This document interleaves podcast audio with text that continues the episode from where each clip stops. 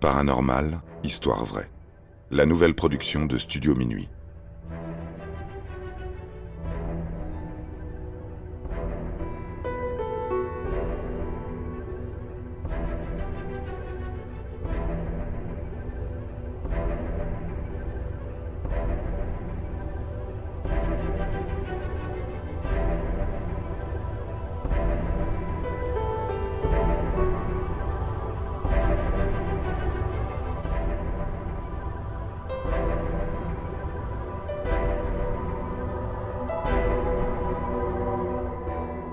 Kennedy Hive, meurtre par exorcisme. Le cas de Kennedy Hive est une affaire paranormale encore très récente. Elle s'est déroulée en 2016 à Enfield, en Angleterre, une ville déjà bien connue pour son affaire de poltergeist dans les années 70. Kennedy Hive, âgé de 26 ans, est mort après que sa famille l'a maintenu attaché à son lit, le croyant fermement possédé par un démon. Après cet homicide, considéré comme involontaire, la famille Hive comparait au complet devant un tribunal. Le procès qui a suivi a tenté de déterminer le degré d'implication de la famille de Kennedy dans la tragédie, s'interrogeant sur la qualification de cet acte. Meurtre ou exorcisme raté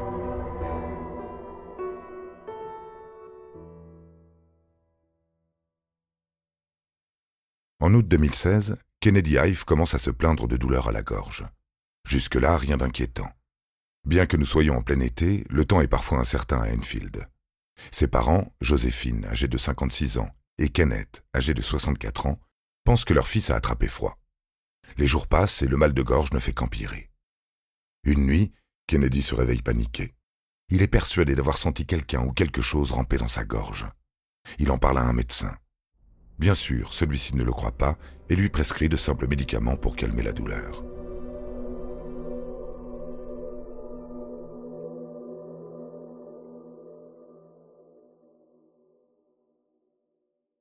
Au cours des jours suivants, de nombreux symptômes font leur apparition, au point d'empêcher Kennedy de travailler. Ce dernier est consultant dans une société d'informatique, il est obligé de s'arrêter. À présent, il a du mal à respirer, son estomac le fait souffrir. Kennedy perd également l'appétit, maigrit de manière anormale. Son comportement change également radicalement.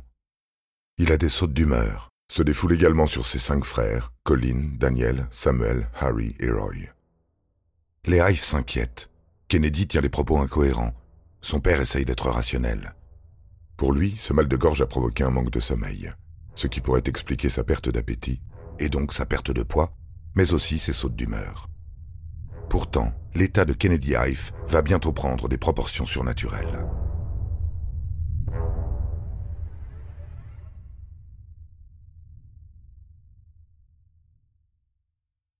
Un jour, Kennedy déclare entendre des voix dans sa tête et ressentir la présence d'un python rampant à l'intérieur de lui. Ses frères pensent qu'il est devenu simplement fou, jusqu'à ce qu'ils assistent à une scène intrigante. Le jeune homme est seul dans sa chambre, le dos complètement voûté. Il se parle à lui-même en regardant dans le vide. Sa voix est changeante, presque désincarnée. Il finit par prendre plusieurs intonations.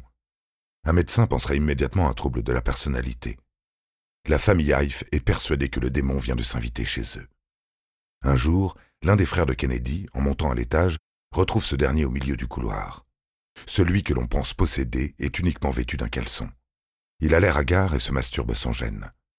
Kennedy marmonne des choses incompréhensibles. Sa voix est tantôt semblable à un murmure, tantôt à un grognement. Il exprime le désir de se mutiler avant de faire des allusions au diable et au chiffre 666.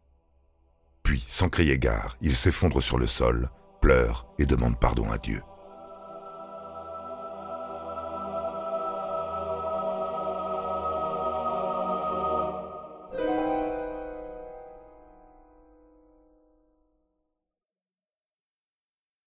Dès lors, les Hives demandent l'aide de leur pasteur local, officiant à l'église Jesus Sanctuary Ministries. Accompagné de deux autres pasteurs, une première séance de prière est organisée dans l'espoir de chasser le démon hors du corps de Kennedy. Sans succès.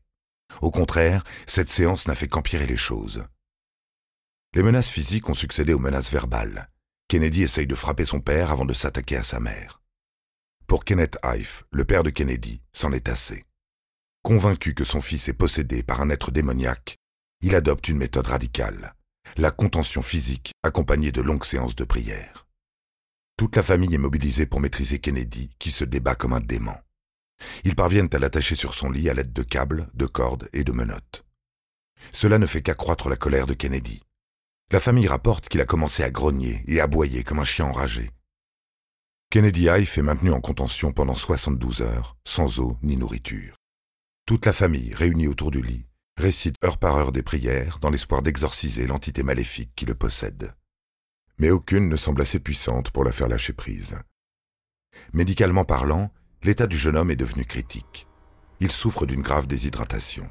Ses problèmes respiratoires n'ont fait qu'empirer. Au matin du troisième jour, une crise d'épilepsie alarme sa famille. Tous sont persuadés que c'est le démon qui est en train de l'attaquer.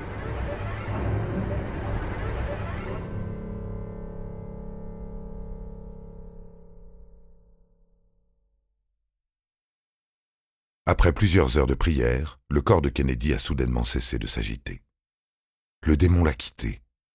La vie également. Ce n'est qu'après le décès de leur fils que les Hives décident d'appeler les secours. Lorsqu'ils arrivent, les ambulanciers sont témoins d'une scène inhabituelle.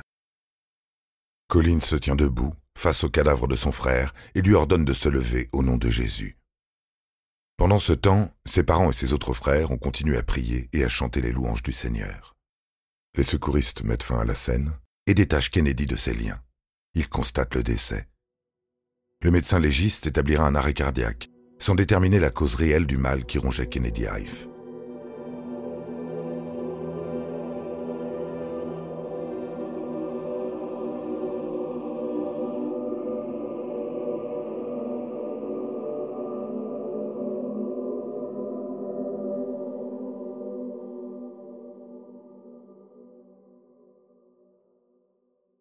La mort du jeune consultant en informatique fait l'objet d'une enquête.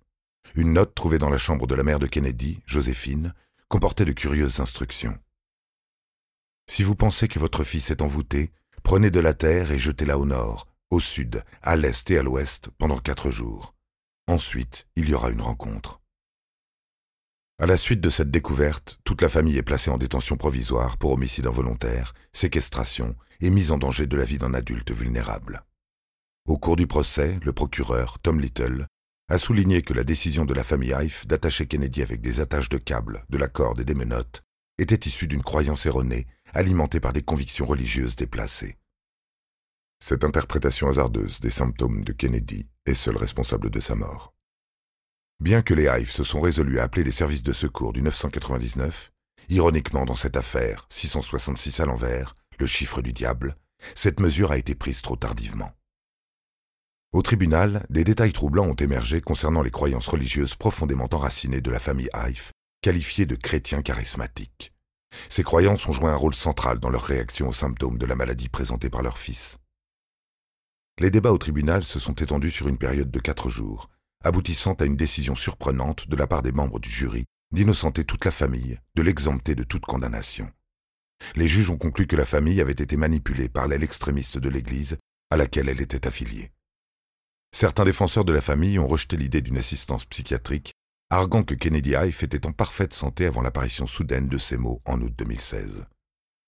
Bien que l'affaire n'ait pas reçu une grande couverture médiatique au Royaume-Uni, elle a suscité des questionnements sur l'influence de la religion dans le traitement des troubles psychiatriques. L'issue de l'exorcisme de Kennedy Hive fait écho à celui d'Annelise Michel.